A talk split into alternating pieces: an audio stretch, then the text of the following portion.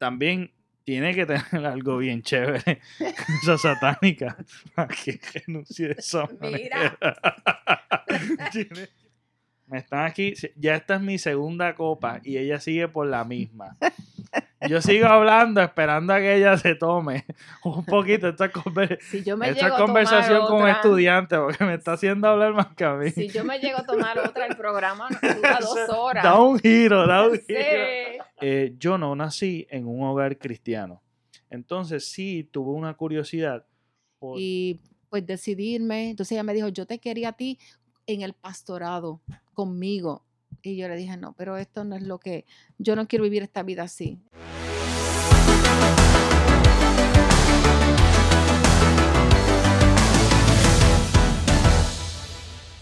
Hola a todos y a todas. Estoy emocionado porque estamos estrenando un nuevo programa.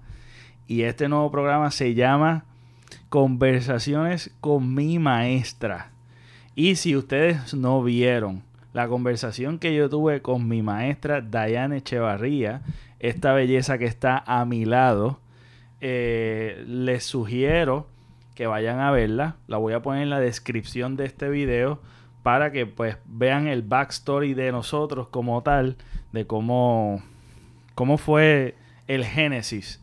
Así que hoy por hoy estoy súper orgulloso y emocionado de presentar este nuevo programa con ella que vamos a estar teniendo conversaciones, así mismito, conversaciones con mi maestra Dayan Echevarría. Así que vamos a estar aquí, mira, finos, bien románticos con ustedes. Así que si ustedes están de noche y tienen una copita de vino, acompáñenos. Claro. Les invitamos a esta super conversación que voy a tener con Dayan Echevarría. Este, Dayan, Buenas noches. Espérate, salud. vamos a darnos. Ok.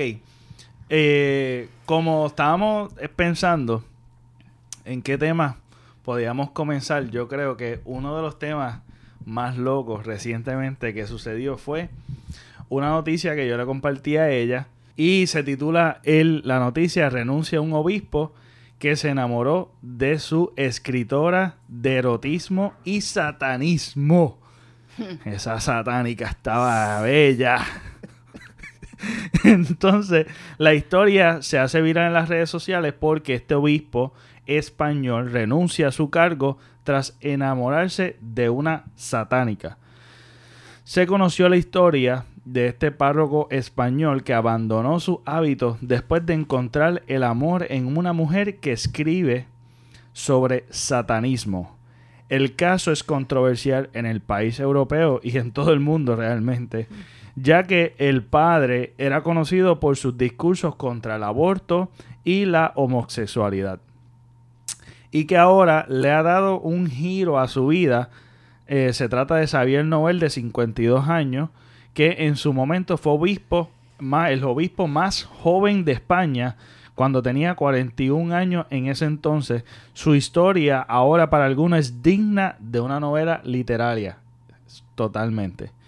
Según publicaron desde el portal español Religión Digital, el hombre renunció a su puesto como obispo tras enamorarse de la psicóloga, escritora de libros eróticos y satánicos. Sumado a esto, se le conoció que ya tendrían un tiempo viviendo juntos, por lo que para los feligreses causó un gran escándalo la noticia.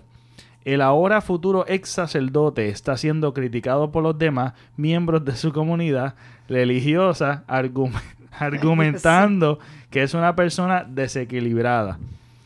Ah, añadiendo otros detalles, este obispo realizaba supuestas terapias de conversión para los homosexuales, por lo que ahora muchos critican su accionar. Nobel presentó su renuncia ante los comisionados de su iglesia argumentando que su retiro era por motivos estrictamente personales. Renuncia que fue aceptada de inmediato al conocerse los detalles. Ahora busca hacer su vida fuera de la iglesia y busca trabajo como ingeniero agrónomo, agrónomo. Sobre la mujer se sabe que es 14 años menor que él, es divorciada y tiene dos hijos producto de su matrimonio. Ahí está. Esa es la noticia que revolucionó, o por lo menos se fue viral en las redes. Ahí, de verdad, dentro de, dentro de la noticia hay muchos puntos que podemos hablar. Sí, eh, yo creo que lo, para empezar, lo controversial de, esta noticia es no es que solamente él se enamora, porque pues no es la primera vez que un sacerdote se enamora, ¿sabes? La situación aquí es que el escándalo, lo que yo escuché en la noticia ahora, es que esta persona, este, y no tampoco sea por la edad, sino que esta persona, esta mujer, ella es supuestamente, pues, lo que dice la noticia satánica, y también, pues, ella escribe novelas eróticas. Entonces, pues, es el escándalo dentro de la Iglesia Católica. Este, yo siempre, pues, me gusta como tú bien me conoces, cuando yo te di clases, y me empiezo con una reflexión. Y entonces hay una reflexión ah, en Proverbios 10, 12. Y me estoy a, ¿verdad? Ahí dice que el odio despierta rencillas, pero el amor cubre multitud de faltas. Aquí es que él se enamora perdidamente de la chica, puede ser satánica, que ese fue el escándalo mayor, pero él, él, o sea, él no vio eso. O sea, él, como cubre multitud de faltas para la Iglesia Católica, eso es una falta enorme. Pero lo cubre porque él, para él, él no ve, él no ve nada negativo en eso. Y además de eso, pues ella, hacer novelas eróticas, pues tampoco él, pues mira. Eh, a lo que vamos también con esto es otro caso más de sacerdotes este, que se enamora y cuelga los hábitos. Algo aquí me, me, intriga y es que él lleva tantos años como obispo, o sea, y uno siendo uno de los más jóvenes. Me pregunto yo, casi siempre cuando todos deciden este, ser sacerdote, pues para ellos es su primer amor. ¿Entiendes? Eso me pasó a mí cuando me, convertí. Pues, es el primer amor. Entonces yo me, yo yo me pregunto, pero y cuando tú eh, decides ser sacerdote, pues tú eh, tienes que pensarlo bien, eso pasa muchos años, tú, esto es una cosa que tienes que analizarlo súper. Y quiere decir que su primer amor no era sacerdocio. No, y que también, mira, uno de los puntos importantes aquí que yo veo, que, que es lo que estás hablando, es, es la restricción natural de un hombre hacer su familia, tener una relación, que esa restricción durante tanto tiempo ha sido reprimida en, algo que realmente si nos venimos a ver, como tú dices en la Biblia, en ningún momento menciona que tú tienes que hacer eso para servir en una en, tu, en, tu, creencia religiosa. Claro que no. Entonces, el estar reprimiendo esa, ese aspecto natural del deseo sexual de una persona, eh, sea hombre o sea mujer, eh, realmente va en contra de toda la naturaleza. Y por eso, y no quiero justificar, ¿verdad? Las faltas que han sucedido dentro de la iglesia por esa restricción natural eh, que vemos en este caso que lo hizo muy bien. Mira, renunció, no le hizo nada, daño a nadie. Mira, yo voy a renunciar, son cosas personales que yo estoy totalmente de acuerdo. Mira, son cosas estrictamente personal. Mira, yo renuncio, yo creo que pues aquí yo lo dejo todo y pues me voy a hacer mi familia porque probablemente vio que se enamoró, experimentó esto y mira, ya es hora de yo move on. Y yo creo que lo hizo bien. Para mí lo hizo bien. Otra cosa es que también quiero añadir a lo que estás diciendo, es que nosotros, nosotros los seres humanos somos, somos sexuales, o sea, somos seres sexuales igual que los animales.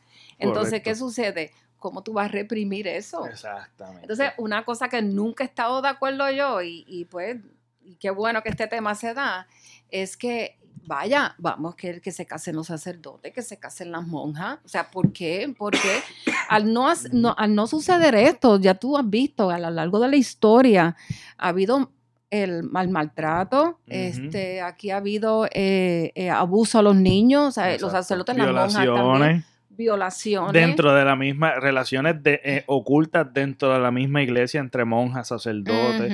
Este, en realidad ocurren muchas faltas por el hecho de que estamos reprimiendo algo que es completamente natural y que yo creo que es hora de en vez de hacer un escándalo, verlo como hacer una reflexión, autorreflexión, decir, oye, aquí hay algo que realmente no cuadra, hay algo que debemos evolucionar y yo creo que eso sería un paso increíble el permitir que los sacerdotes, etcétera, se puedan casar y tener familia. Pero si tú te das, sí, yo estoy de acuerdo también. Otra cosa es que las religiones controlan.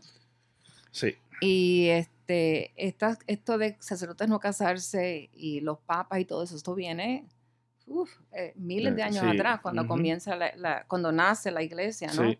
Este, y entonces esta situación es bien difícil. Es sumamente difícil y no es la primera vez que él hace eso. Lo que pasa es que el escándalo viene por lo que la muchacha es, Exactamente. por lo que representa la muchacha. Ese es el escándalo más grande, pero hay otros escándalos peores. Hay otros escándalos que si vamos a ir viendo, mira, yo quiero, qué bueno que este tema se da. Mira, hay otra cosita que yo quiero mencionar. No hace mucho yo estaba leyendo este, una noticia este, que tiene que ver, hay unas monjas, yo no sé si se enteraron por ahí, hay una, eh, un grupo de una iglesia que, eh, eh, eso fue en Canadá, y, se- y sale la noticia en que un grupo de monjas y sacerdotes violaban niños Hmm. en Canadá, y era un grupo indígena y otros niños que pues, que los padres enviaban a esos niños ahí para que ellos aprendieran el catolicismo y todas esas cosas, la religión, ¿no? Entonces, lo que muchos no sabían, y eso se despertó ahora después de tanto y tantos años, que muchas de esas niñas fueron violadas. Mira un caso que hubo, bueno, uno de los casos que voy a mencionar ahora, está esta, esta muchacha, ya hoy día ya tiene, creo que son sesenta y tantos años, esta muchacha estaba con, estaba esta monja, esa niña llega allí a los siete años. La monja, como la encontró tan linda, la muchacha empezó a crecer y empezó a salir su seno, a hacer su cuerpecito. Esa monja estaba reprimida sus deseos sexuales. Esa monja va al cuarto de la niña y le dice, ya la muchacha tenía como 13 años, y entonces empieza a toquetearla, darle abrazos. Eso, fue empezando, como tú sabes, y Ujú. dos o tres días iba y le seguía besando, y un día empezó a hacerle, perdón, este, este, sexo oral a la muchacha y, la mucha- y le decía que eso era de Dios, que ese era el amor de Dios que ella estaba demostrando a esa niña. La niña lo creyó porque es lo único que ella sabía. ¿Y qué sucede? Que pasaron los años, ese se fortaleció, esa, ese amor tan grande que le tenía esa muchacha, esa- a esa monja, y tanto la monja a ella, que cuando la muchacha cumple los 21 años, creo que eran, si no me equivoco, y perdona si me com- cometo el error, ¿no? Sale ella de ese convento y la muchacha va y empieza a notar cambio, empieza a notar que deseaba ver esa monja de nuevo, buscar esa monja las familiares, ella nunca se lo dijo a nadie, pero ella va donde una psicóloga. Eh, le dice, la psicóloga dice, mira, eso está mal. Y ahí que empieza a desatar que ella no es la única. Entonces yo vi la entrevista donde ya esta señora, que ya es una señora ya adulta, nunca pudo ser feliz en su vida, porque se dio cuenta que esa monja abusó de ella. Ah, wow. Y hay tantísimos casos de sacerdotes y monjas en este sentido haciendo estas cosas. Este, yo no sé, porque la noticia menciona que él habló con el Papa primero. Sí.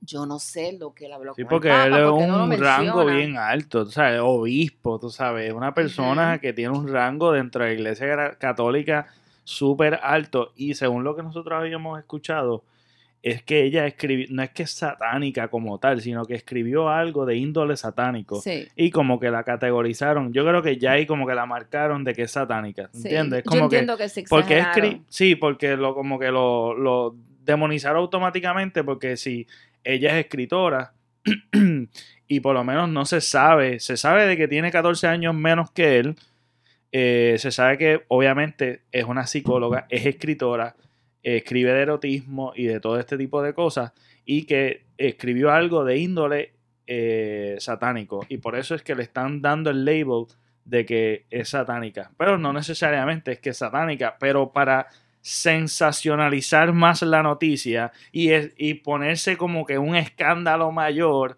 pues hasta el título lo tienen. Es, atractivo, tú le das clic, cualquiera Claro. le da clic, pero que yo veo, que la gente endiosa, perdóname, la gente como que ve a los sacerdotes, el papa, los obispos, como los endiosan, como si fueran lo más grande. Entonces, cuando ellos deciden colgar el hábito, Sí. se escandaliza. Es un escándalo. Cuando vienes a ver, no es tanto escándalo, nada. No. Es como si tú te enamoras o yo me enamoro, o sea, hello, dejé tal o cual cosa lo que yo era y que no Y lo hizo de una manera correcta, no fue que no es que estaba ocultando nada, dice, mira, yo no voy a ocultar nada, estoy siendo honesto, renuncio y a pesar de eso, lo que sucede. También otra cosa es que uno tiene que pensar para poder, yo creo que cerrarlo de lo que es reprimir lo- las cosas naturales, Sí. es el hecho de que la raza humana, esta gracia a Dios en, eh, no se ha extinguido gracias a que somos seres sexuados y somos gente que por la sexualidad natural estamos vivos. ¿sabes? Claro.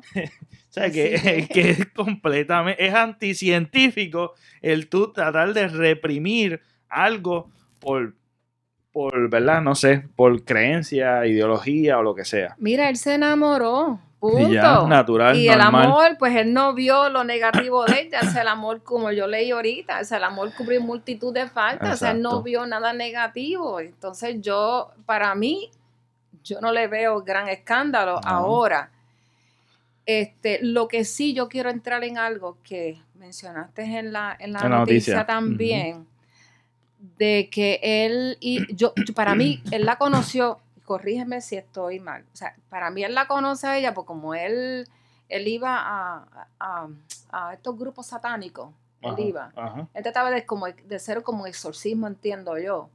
Hay que tener cuidado cuando uno va a estos lugares. O sea, porque a veces la persona eh, se cree que, ok, yo soy obispo o soy pastor, porque también van los pastores en esto y todas las... Voy a mencionar, es más, voy a mencionar todas las religiones aquí. Ajá. No, O no, sea, claro. Dicen, este, voy a quitar el demonio a que le voy a hacer tal cosa. Mira, esa, es que eso es un campo difícil. Ujú. Uno tiene que tener cuidado, uno tiene En que ir mete. armado hasta los dientes. Pero cuando yo digo armado, no es con revólver y arma y eso. Es espiritual. Pues, Ujú. Estás bregando con cosas espirituales. Correcto. Aparentemente, yo no sé, la muchacha, yo creo que ella estaba allí o pertenecía a tal grupo. Pues fíjate, no, sé. no, no, no, no sé si indagó en cómo se conocieron. Eso es verdad, buena pregunta, no, no, Pues- no recuerdo haber leído. Ok, porque como que yo entendí, pues no sé si es eso, pues hay que tener mucho cuidado. Ahora, de que la chica escribe este, novelas eróticas, Erótica, eso no, no, no sé. Es que eso es estúpido, eso es normal, que sé yo, es una profesión. Él Es psicólogo, es una profesional, él es un Sí. profesional, es agrónomo. Agrónomo. Es, eh, tú sabes, son personas profesionales, adultas, que tienen todo derecho de, nada, de estar en un sitio, renunciar y seguir para adelante. Eh, también tiene que tener algo bien chévere, esa satánica, para que renuncie de esa Mira. manera.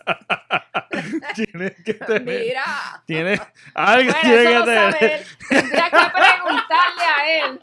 Hay que preguntarle a ver qué, qué vio en ella. No, porque el muchacho dejó todo, se despojó de Pero- todo. Pero cómo Y no se se, va a mi amor, cómo no se va a despojar. Si ¿Cuántos años ese hombre estaba en celibato?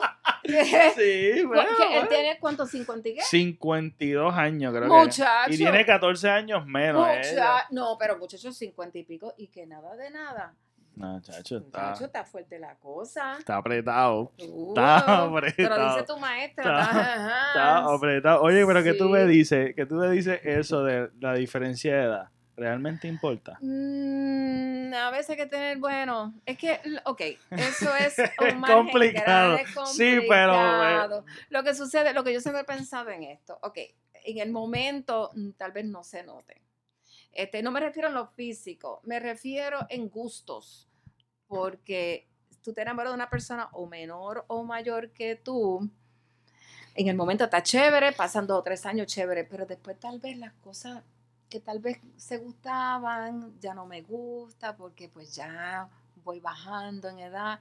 Entonces la otra persona que es joven quiere seguir saliendo y seguir, ujú. tú sabes, y tú tienes que tratar de, de, de- de seguir con esa persona y No, muchas veces al mismo trote. Sí, Sí, pero no ahora yo he escuchado de muchos matrimonios que se llevan 20 años, 20 y pico, y han durado. No sé, quédate el micrófono. ¿sabe? Y han durado, ¿sabe? Han durado. Este, otros, pues, a veces las diferencias tienden Es bien a cambiar. complicado, un tema complicado porque es, mira, son 14 años. Vamos a reducirlo a 10 años porque yo creo que es un número más bonito. Pero en 10 años, él tiene 62 años. Es un es otro cambio. Entonces, 10 años más, ya tiene 72 años y ella está más o menos a la edad que cuando están juntos. ¿Sabes? Es un cambio bien drástico. Es que hay ciertas edades que de momento tú ves un cambio. Es como cuando... Pero lo que yo te leí ahorita en Proverbio, el amor cubre multitud, multitud. de faltas. Sí, Cuando eh. eh, tú te Exacto. enamoras, tú no ves falta Exacto. alguna. No, claro. Tal vez alguien en la calle Esa dice, satánica tiene un amor que cubre multitud de faltas. mira, atiende aquí. Estamos en el salón Es que es la verdad. La, la, la cosa es, pues mira, puede ser que, eh, por eso yo digo, es, es, hay que ver esto de, de, de esa perspectiva, porque mira, ellos no han sido los únicos, este, hay personas, No, la diferencia edad en otras personas, otras parejas han sido más, mucho más marcados, ¿verdad? Este, 14 años, ah, ah, conocí es un- bastante, pero yo conocí de cerca un sacerdote que daba clase en una Ajá. universidad de católica, en Ajá. universidad católica, que tuvo una relación con un estudiante y creo que o, o él renunció o lo, o lo renunciaron. Y él se, se convirtió en pastor y fue un escándalo por un tiempo. Este, pero no sí, común. después, nada, se casó, tuvo sus hijos y le va bien. Pero que yo digo que esto es algo que hay que revisarlo realmente. Y yo creo que va a mitigar muchos problemas dentro de la iglesia católica. Va muchísimos. Y que tú me dices de la terapia de conversión. ay, esa, esa. Eso, eso también está dentro de, de la noticia. mira, Y el aborto. Que él, e- él era bien vocal en lo que es el aborto y lo que es eh, las terapias de conversión. ¿cuál hablamos primero? ¿Del aborto? no, yo, eh, yo quiero, yo quiero, estoy loca por... Ok. Mira, vamos a hablar primero el tema que yo creo que, que podemos estar de acuerdo, que es terapia de conversión. ok. Lo otro, pues, tengo Eh, mi... sí, no, de eso... Tengo, tengo No, de eso mi tenemos que hablar. Ajá, porque yo también zumba. tengo una buena... Zumba. Ok, en las terapias de conversión, miren, muchas personas tienen este confusión con esto. Este, y aquí en voy a hablar de aquí, de Puerto Rico. Ya no voy a ir a entrar en España. Exacto, exacto. Vamos a hablar de Puerto Rico ahora. Este, yo sé que muchos aquí han visto que el legislador Vargas Vidot había presentado este, una medida para evitar eso en las escuelas. Se formó un escándalo, yo no sé ni qué. Bueno, no, creo que no, no, no, se, no se dio. La cosa es, hay mucha duda con esto. Yo no creo y no estoy de acuerdo que si, tú, si una persona del, del grupo LGBTQ, Ujú. este, tú quieres cambiar la persona. Miren, hay personas que son así, nacen así, son así, punto. Vamos a respetar. Miren, hoy día, caramba, siglo XXI, humano vamos a dejar, claro. Correcto. ¿Cómo tú vas a cambiar a una persona? Yo no creo, yo no creo, yo no creo que tú, que es, esa, ese tipo de terapia puede cambiar a una persona. Al contrario, los psicólogos están diciendo que eso está haciendo daño. Eso hace mucho daño al ser humano. Mire, esa persona es como es, vamos a respetarlo, vamos a amarlo, Ujú. vamos a Y respetar a son lo mejor, y a lo mejor, perdóname que te Sí, sí, interrumpa, no. pero yo creo que es algo que hay que respetar, hay que amar, hay que aceptar. Y yo creo que el amor va, el amor trasciende más que el tú estar forzando a, a un ser humano a convertirse en cualquier otra cosa.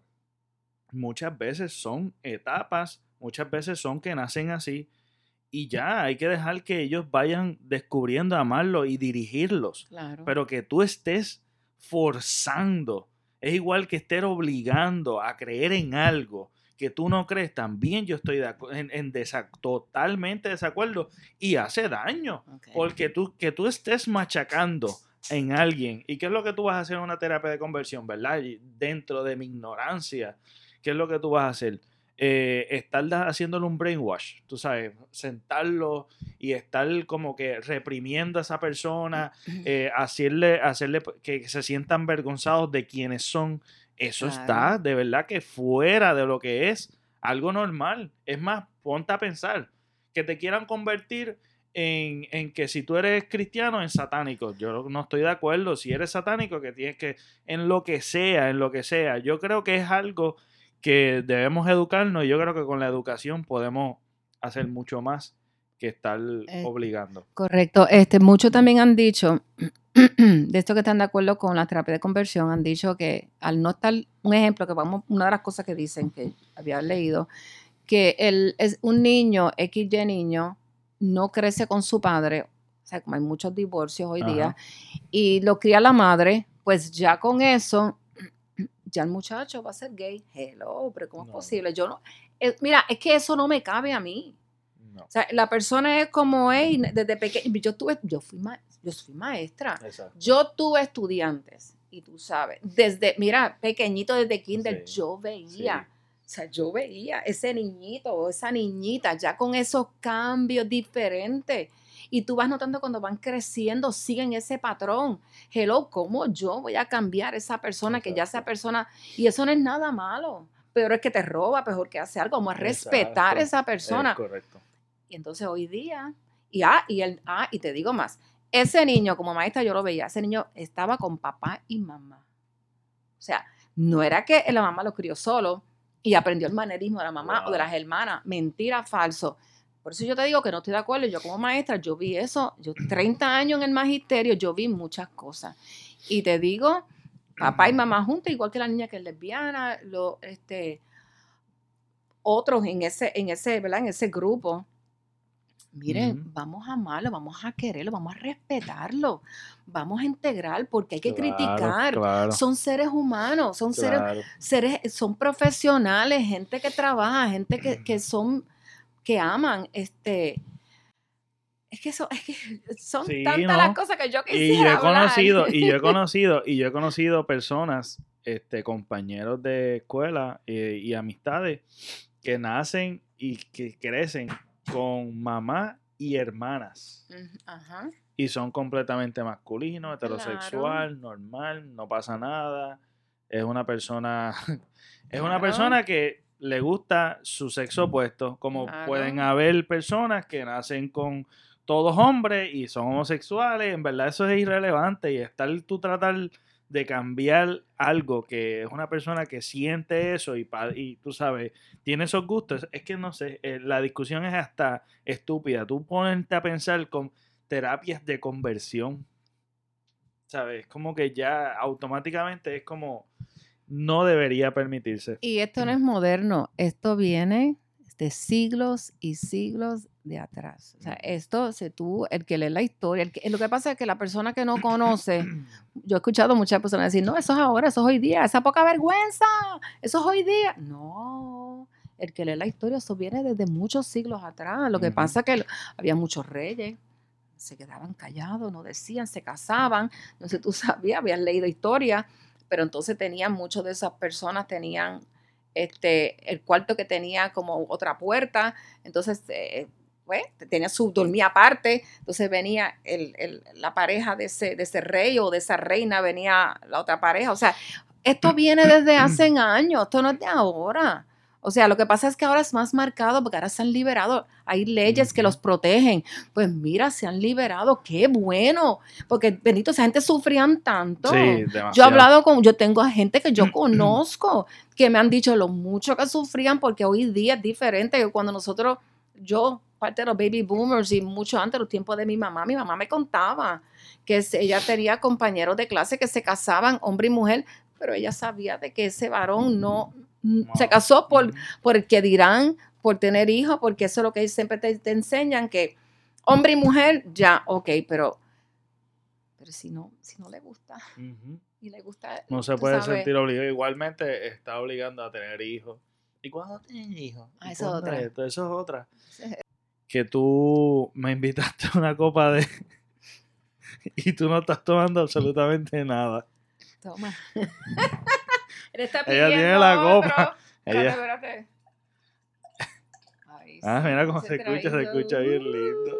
Se escucha bien Ahí rico. está. Se escucha, se escucha rico. Es que me envuelvo en el Pero tema, yo, pero... una de las cosas que yo Salud. estaba... haci- Salud. Salud. Una vez fue hablar de Alejandro Magno. Fue un proyecto que yo hice, que lo hice con, con acho, yo me acuerdo que yo lo hice con un esmero bien brutal, porque yo, te- yo estaba determinado a ser maestro.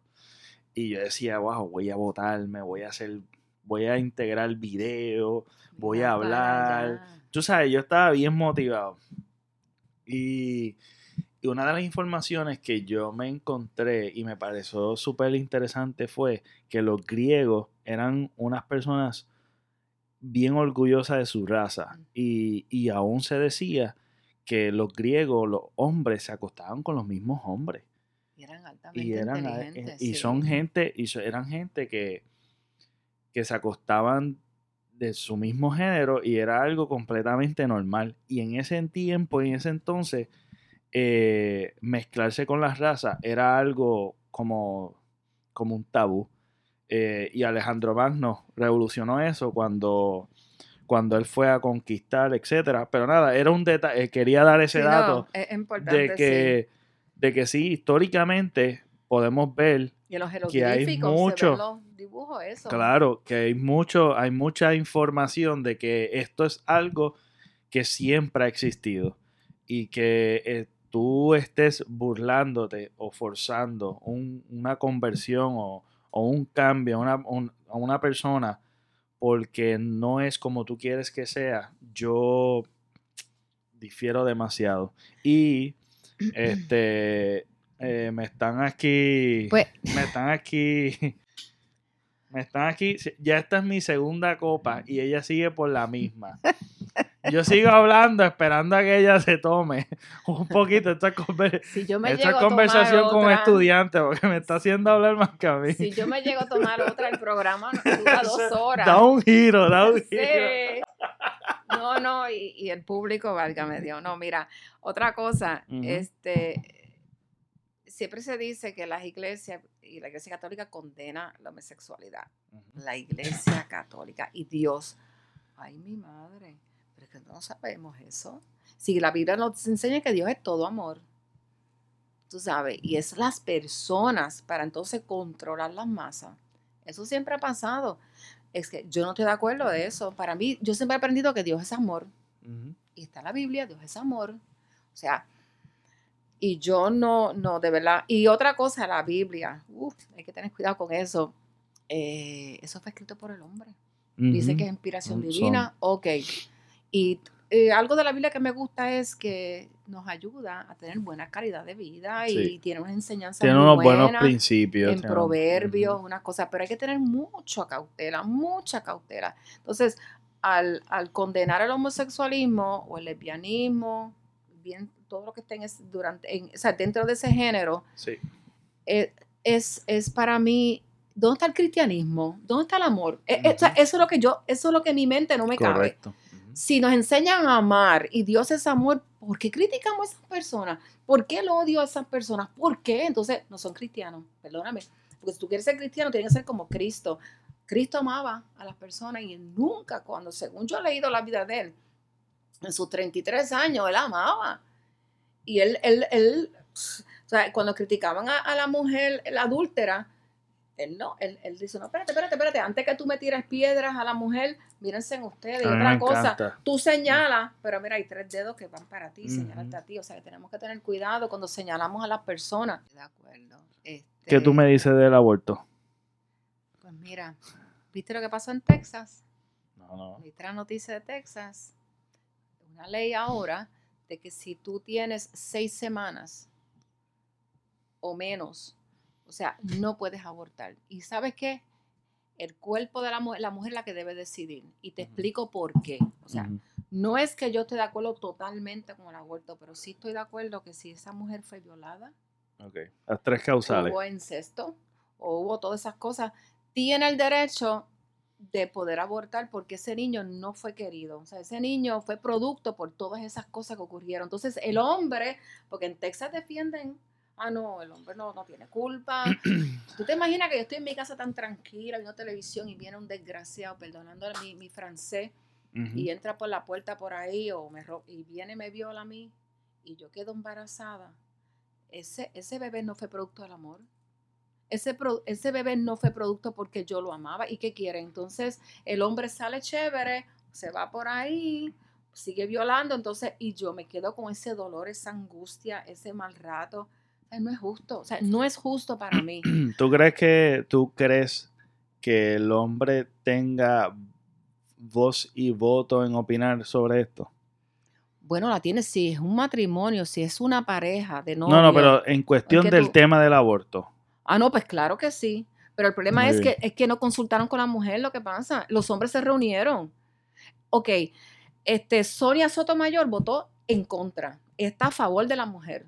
Sea, ella, ella votó, porque yo leí Está a favor noticia del, del aborto. del aborto. O sea, Ok. ella votó, o sea, pero entonces estaba ella y dos, y creo que dos, eh, había otra más, no recuerdo ahora el nombre de ella, pero claro, no me acuerdo de la boricua, pero había otra más que entonces, porque ella decía que la mujer es que tiene también derecho sobre su cuerpo, tomar sus decisiones, pero no. Sea, no permitieron, el hombre era que decía, no, no, no, no, no, que eso es pecado, eso es pecado, que tú estás matando. Pero ¿cuál fue el pecado? Yo estoy tan tranquila y me violan. Ok, O pero mi- tú no consideras padre que eso es matar. ¿Tú no ¿ah? consideras que eso es matar? No, No. porque ¿por seis qué? semanas, ok, ya son seis semanas. Si tú has visto lo que es un feto en seis semanas, es, es una... Yo vi, este, un médico estaba hablando, porque estaba hablando de esto mismo, que esas palpitaciones que son bien leves, no son palpitaciones del corazón, todavía no se desarrolla eso en seis semanas. Bueno, tú eres doctor y tú me Sí, yo sé. Pero eh, lo que pasa es que mi, yo no tengo problema en que en el aborto. ¿Sabes? Eso debería. Porque el problema de esto es que, como quiera, no. Prohibir el aborto, no vamos a prohibir que realmente se aborte. Va a seguir sucediendo. Porque clandestinamente sucede. En los lugares donde la prohibición del aborto existe, hay lugares clandestinos que todo el mundo conoce, pero todo el mundo calla, que van mujeres y abortan. El problema de esto, de estos lugares clandestinos, es que mm, el protocolo médico eh, no hay protección, no hay seguro, eh, muchas veces es antihigiénico, es un lugar oscuro y pueden suceder complicaciones y si se muere alguien, tú sabes, es- es- es- eh, se vuelve complicado. Entonces, tú no vas a prevenir por la prohibición, tú no vas a, a- a prevenir que hayan aborto. Vamos a establecer eso y está claro. Es como decir, la droga no, no- la droga es prohibida, pero la gente sigue drogando, tú sabes. Sí, es, sí. es- es lo que sucede. No, pero yo me refería a las clínicas de aborto que existen en, en Texas, no, no estaba refiriendo a los clandestinos, sino Sí. lo- lo- las clínicas que realmente Pero existen. que yo digo, el, el, el, el aborto debería, deber, no debería prohibirse, y, pero también tenemos que hablar las cosas como son. El ser humano, desde la concepción, según la embriología, no estoy hablando de yo, no estoy hablando de religión, no estoy hablando de nada, pero según la embriología, una vez es la concepción sucede, ya es un ser humano. Y no es una interrupción al embarazo. porque la interrupción es cuando yo digo, espérate, eh, déjame servirme una copa de, de vino, vamos a interrumpir la conversación y la reanudamos. Tú no puedes reanudar el embarazo porque una vez termina es una terminación y se quiere confundir de que esto no es un proceso traumático, pero lo es. Es un proceso traumático el aborto. Entonces, hay que hablar las cosas. Ok, sí, no hay problema, pero estas son las consecuencias que estamos obviando por romantizar algo que es un asesinato, que yo no tengo problema que lo hagan, que pues se pueden abortar o lo que sea, pero tenemos que educar a las personas lo que ellos van a pasar por un proceso que no es fácil, que es un proceso traumático aún psicológico, porque si estamos hablando de violación, como estábamos hablando al principio, la violación, no, pero la violación es algo que es completamente traumático y aún la, persona, sea hombre o mujer, no va a ver el sexo igual porque es porque comenzó, porque hubo una violación y es difícil la persona que es violada, igualmente la persona que no, es completamente distinto, pero estoy hablando de, la similitud del trauma de pasar por el aborto, como es el trauma de pasar por la sexualidad, la violación sexual, que es igual de traumático. Es, yo digo es, eh, eh, para terminar, perdón. No, no, sí, Para terminar, yo lo que digo es que hablar las cosas como son. Esto es lo que hay y ya. Es tu decisión. Y yo creo que sí, tiene que ser la decisión de cada cual. Y que exista un lugar seguro a la mujer que pase por el proceso de esa terminación, que no es una interrupción, es la terminación de un ser humano porque lo es, porque la embriología así lo dice, la ciencia lo dice. Entonces, lo que no estoy de acuerdo es que se niegue la ciencia por querer hacer algo que es completamente obvio, que es un asesinato a un ser humano que legalmente no es ser humano hasta que salga em, de, la madre. Sí, de la madre. Así que yo creo que debemos ser un poquito más honestos, aunque yo no estoy, no, me parece, pues, si tú quieres abortar, aborta, es decisión personal de, la mujer, ¿me entiendes? Ok. Lo, lo que sí, lo que yo, es que me pongo en lugar de estas mujeres que las he escuchado hablar, de que pues, te imaginas que el padre, viene un padre y es que ha habido insectos, o sea, viene ese padre, borracho, y viola a una hija. Esa niña, tú sabes, el trauma de esa niña a los nueve meses cargar un hijo, o sea, de su papá, y eso ha habido mucho. O viene XY persona y te viola y tú cargas nueve meses una un niño que tú no lo quieres, pero es que tú no lo quieres. Entonces, ha nacido y tú no lo quieres, no lo quieres ni ver. Entonces la gente dice, pero entonces no abortaste, este es un ser que está ahí, o sea, este, y que tú, pero, ese niño va a estar toda la vida, o sea, va a estar todo el tiempo en su mente, o sea, porque mira, ese este, trauma. Es un trauma psicológico. Ahora, lo que sí no te da acuerdo es un aborto por chisme, o sea, por chiste, por que voy a ah, abortar, porque no, no, no, no, no, no. Que eso es lo que... Si usted tuvo relación con su amante, con su esposo, con su novio, y lo hiciste con amor, sea también, o por deseo, pantalones también, de tener ese hijo y criarlo, porque tú lo hiciste producto de amor. Por eso es que yo no te aborto 100%. Sí, 100%, claro. Yo no te da, o sea, porque es una vida y yo pues yo soy de las personas que provida, pero en ese sentido es que no estoy de acuerdo. Claro, yo, yo creo que, es verdad, es verdad, es cierto, ¿no? Completamente, completamente. Yo creo que yo estoy de acuerdo de que el problema también es que comienza por las tres causales, que es el violación, etcétera, pero después es como un vacilón. Y yo creo que ah, hay que ser responsable, claro. ¿verdad? Cada cual tiene que ser responsable de sus acciones. Ah, no, podemos estar todo el tiempo obviándola. Entonces, y eso yo estoy totalmente de acuerdo. Sí, claro, me entendiste, sí, ¿no? Y tú me entendiste, ah, ¿verdad? claro que sí. sí. Es que es un tema un poquito más sí, intenso. Es, bien intenso, Es intenso. Se vuelve intenso. Este, hay algo que se me quedó en el tintero, lo quisiera mencionar, si tú me lo permites. Claro. Volver un poquito atrás porque es algo que se me quedó.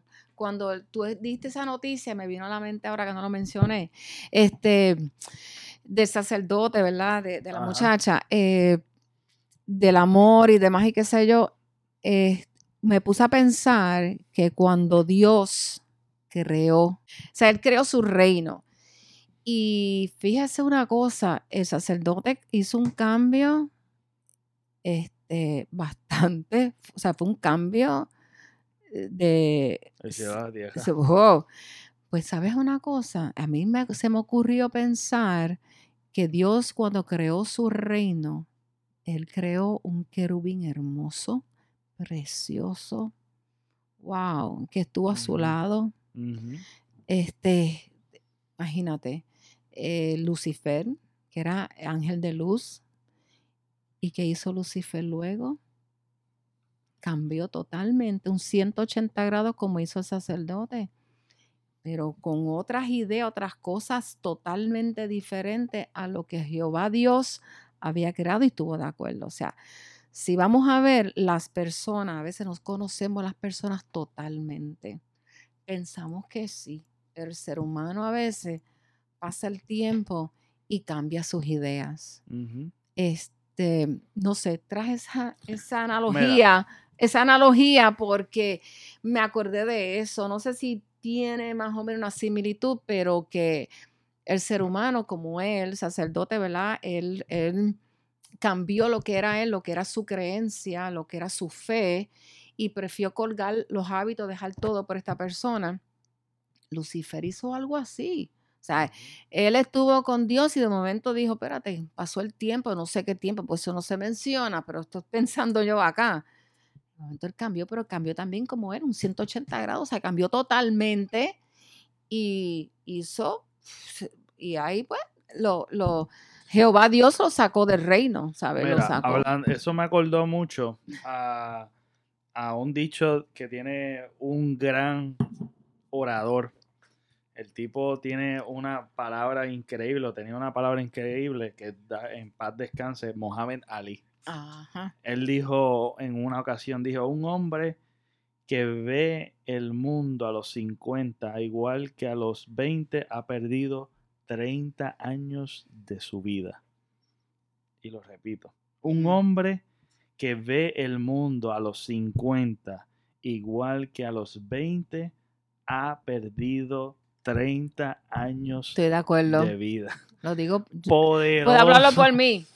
Porque poderoso uno porque cambia. tú- uno va cambiando, el hombre evoluciona. Claro. Lo que yo pienso ayer no es lo que pienso hoy porque uno va descubriendo, uno se va informando. Por eso es que la educación es algo es vital. continua. Es- Ujú. es- nosotros tenemos que educarnos siempre. Por eso es que eh, la lectura es bien importante, Claro. ejercitar, tú sabes, aprender cosas nuevas, descubrir cosas nuevas. Escuchar no lo que habla otro. Escuchar, perdóname, la opinión de otro Claro, también. Claro. Porque yo no, yo no tengo la, la 100% la, de verdad. razón. Claro, Claro, no. claro. Y que tu opinión tiene que ser basada en cosas que sean la verdad o sean hechos reales. Correcto. Porque muchas veces opinamos de la opinión, de la opinión, de la opinión, de la opinión de alguien. Y muchas veces cuando tú sacas fotocopia a un documento, muchas veces se va borrando Eh, y, Y- cambia. y cambia. Entonces, la situación es que uno debe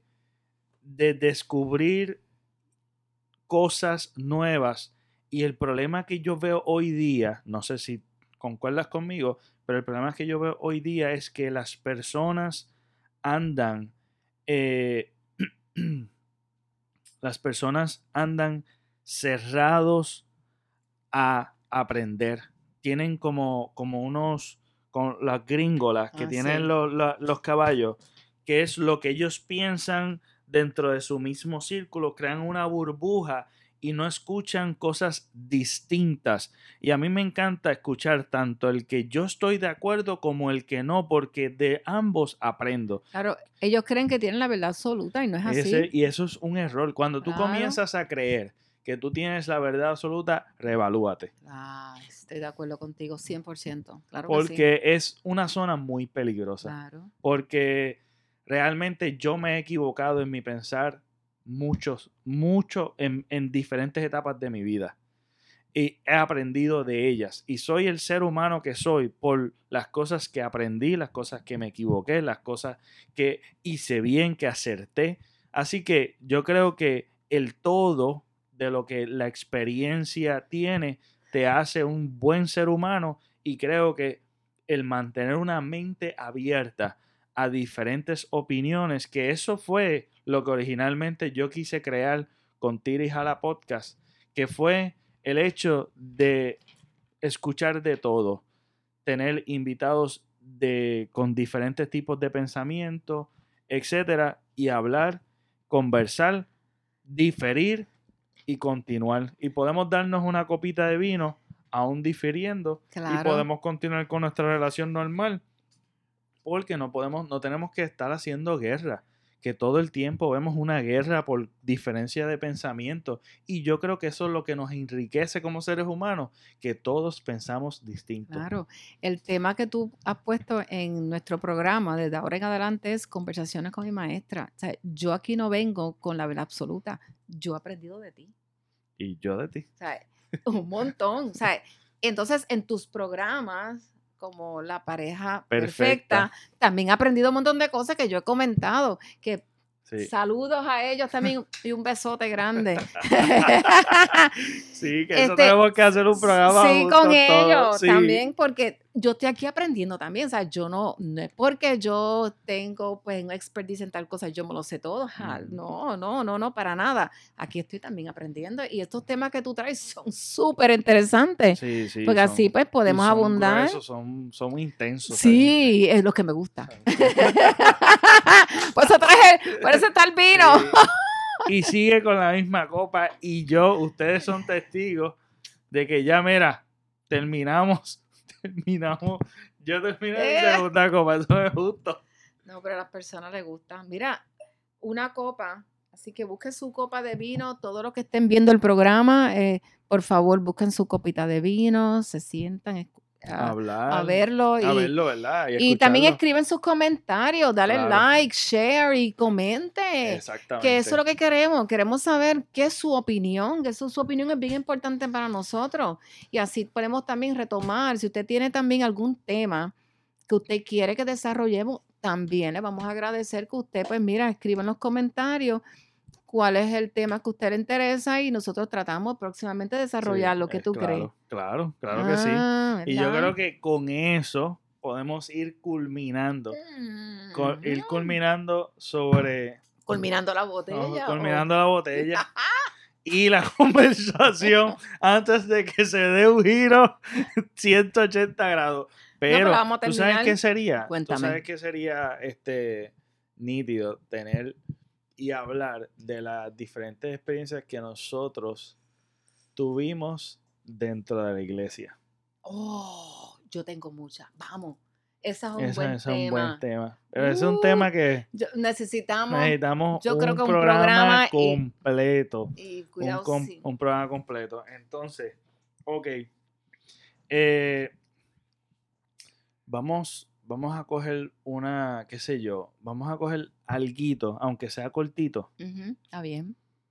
lo hablamos y después lo continuamos en la otra conversación. Claro, perfecto. Pues mira, yo entré muy joven. Para el 2010 fue que yo, eh, nada, curiosidades. Yo sentía como, eh, no estaba pasando necesariamente una situación difícil, pero sí como que curiosidad. Siempre tuve curiosidad con el tema porque yo no nací en un hogar cristiano ok, sí. bien liberal, ¿sabe? Este, es completamente distinto a lo que mucha gente, que es bastante común en nuestra sociedad en Puerto Rico, criarnos tal vez dentro de alguna denominación, ya sea católica, pentecostal, ya sea testigos de Jehová o lo que sea, etc. yo no nací en un hogar cristiano.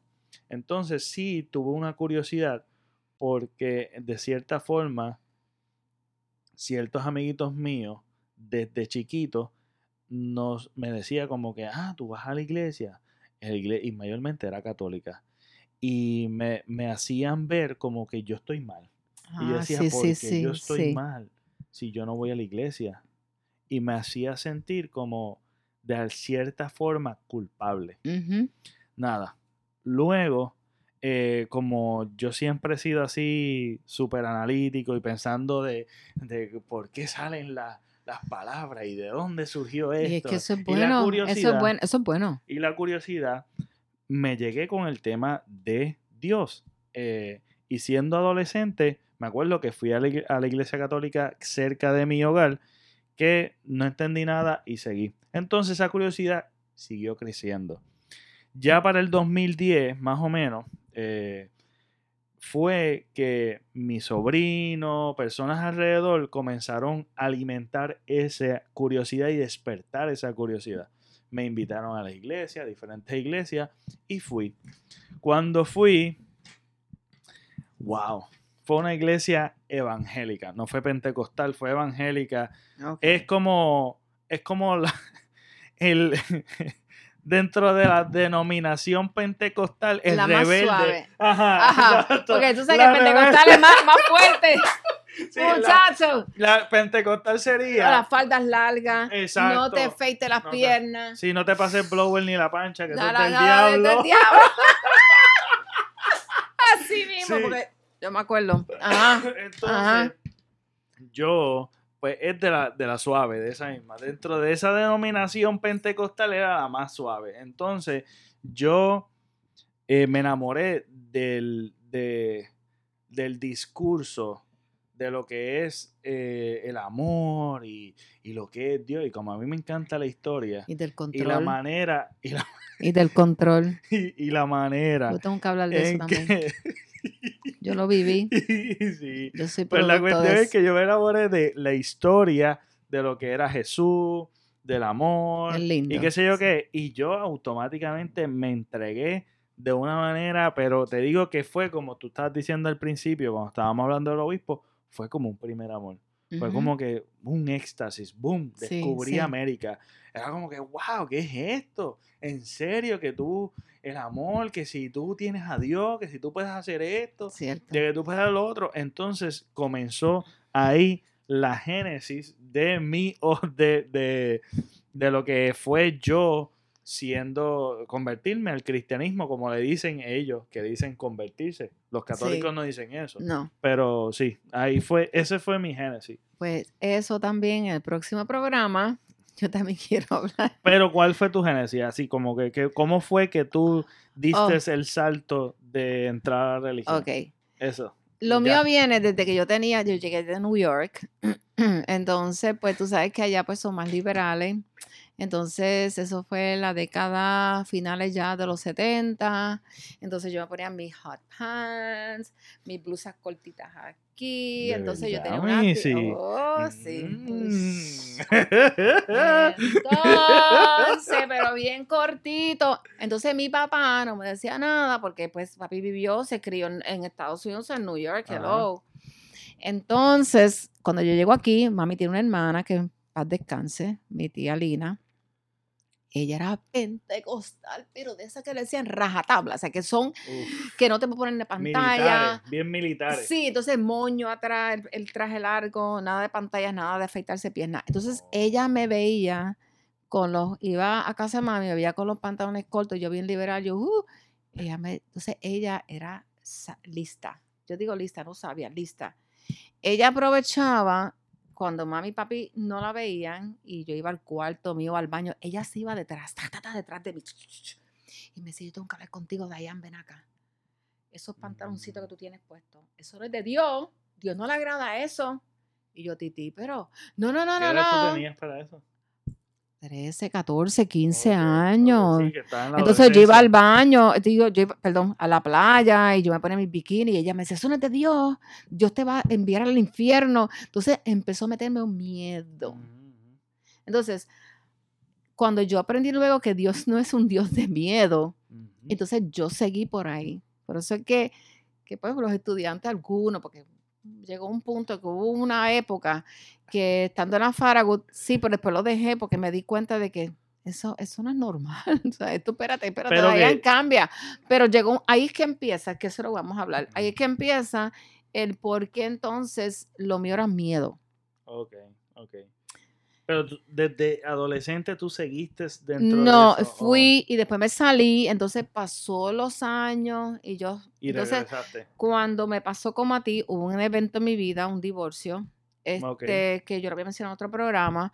Entonces, pues, yo me sentía triste y qué sé yo qué, creyendo mis hijos sola. Oh. Entonces encuentro otra iglesia que no es pentecostal así, pero es evangélica, donde pues te hablaban de todo amor. y entonces, grande, una iglesia grande. Exacto. No voy a mencionar. Entonces estuve allí mucho tiempo. Después yo dije, no, entonces esa pastora me llamó una vez a la oficina y me enseñaron unas cositas que ya no le gustaba, que yo porque yo pues, entonces yo cambié mi forma liberal, que se lo voy a hablar, y como yo no estuve de acuerdo y se lo dije en la oficina de ella, y ella si algún momento ve este video, ella sabe a quién yo le estoy hablando, yo le dije que yo no estaba de acuerdo con eso, y pues decidirme, entonces ella me dijo, yo te quería a ti en el pastorado, conmigo, y yo le dije, no, pero esto no es lo que, yo no quiero vivir esta vida así, esto es de engaño, no puedo, no puedo. Y, y, me salí. Y no he, no he hecho nada malo, no he pecado, o sea, pecamos todo, pero que como ellos dicen... Eres una buena ciudadana, pues, eres una persona productiva, has aportado muchísimo. Así que... Así que en el próximo programa esto... Esto está súper brutal, está súper brutal. Así que ahí tienen unas primicias, ¿verdad? De, de lo que fue el génesis de nosotros dentro del cristianismo, que yo creo que es algo súper nítido de hablar. Este, pero nada, como dijo Diane, comparte, comenta qué te pareció el programa, te gustó el nombre, conversaciones con mi maestra, este servidor que está aquí con esta belleza que es. Tú tienes que mostrar una foto tuyo, tienes que poner, tú lo pusiste en el otro, sí. Ah, que pues tú estás en el salón conmigo. Pepe, ponlo, ponlo. Y tú mirabas hacia atrás, bien. Esta carita no cambia, bien chulo. Yo era maestra, su, maestra Salón Hogar. Salón Hogar, sí, en quinto y en sexto. Así que espero que le haya gustado. Comparte el video, comparte el video y difúndelo por todas las redes sociales. Lo puedes zumbar por WhatsApp, por Facebook, Instagram, Twitter, donde sea, difúndelo a tu vecino, a quien sea, siéntate a verlo en tu televisor. No olvides de suscribirte, darle a la campanita, porque esto continúa, esta saga continúa. Gracias, Dayan, bella, hermosa, gracias por tu tiempo. Y gracias por la invitación. Un privilegio, reunirme nuevamente contigo. Para mí también. liberador. Y esto es una terapia, esto está bello, esto es bello. Una copita de vino con ustedes. Eso fue todo por hoy. Nos vemos. Hasta la próxima.